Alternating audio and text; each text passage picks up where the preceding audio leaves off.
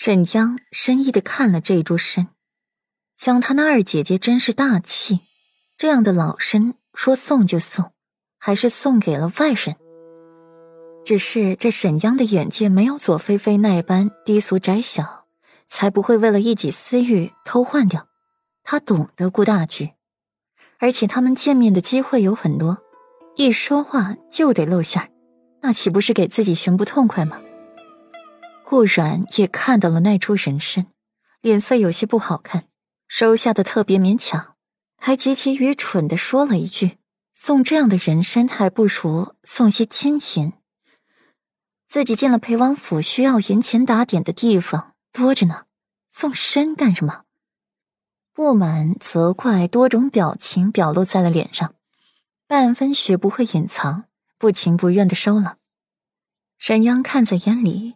并没有发现顾阮的神情有什么不妥，发自内心的笑了笑，再拿出了自己准备的精美首饰送给顾阮，一一介绍，舌灿莲花，唬得顾阮一愣一愣的。还是沈小姐送的礼最得顾阮心思了，顾阮十分喜欢，只是老沈小姐破费了。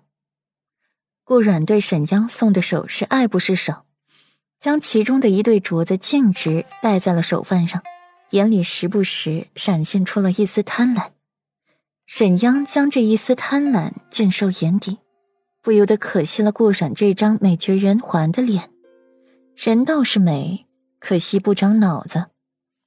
裴王府是什么地方？裴世子妃是什么身份？稍不注意便遭算计殒命，有人身吊命保命才是真的。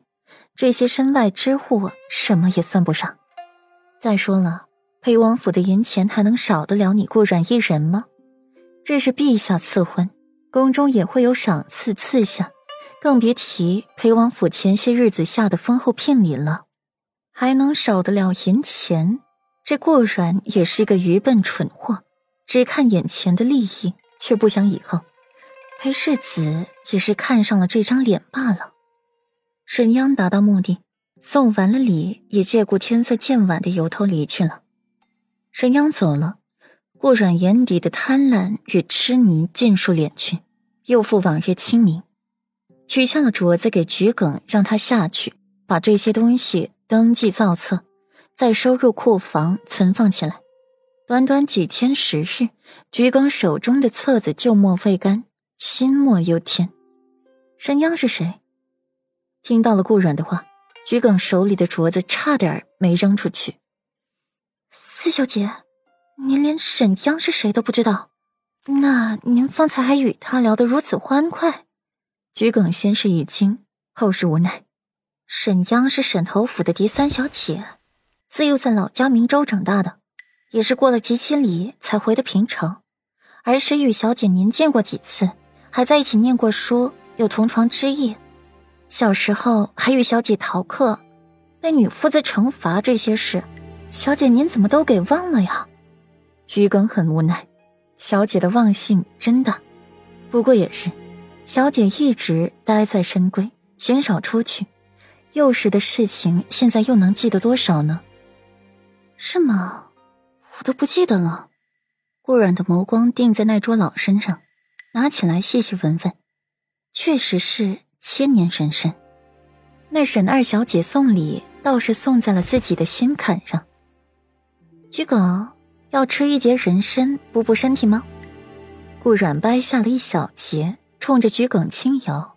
桔梗连连摇头，抱着礼品下去，显然是被顾软的话吓着了。这人参可不是能随便吃、随便补的。小姐，奴婢身体很好。这人参价值千金，贵重极了，奴婢受用不起。而且奴婢担心自己虚不胜补，小姐的好意奴婢心领了。这小丫头胆子可真小。顾然走进了内室，站在窗前望着窗外景色，轻咬一点参片，有些甘甜，随后就有一股淡淡的土腥味弥漫着整个口腔。小丫头。你这可是在吃独食！一道清润的嗓音在顾然的身后响起，随后顾阮便被一股清冽的气息包裹住。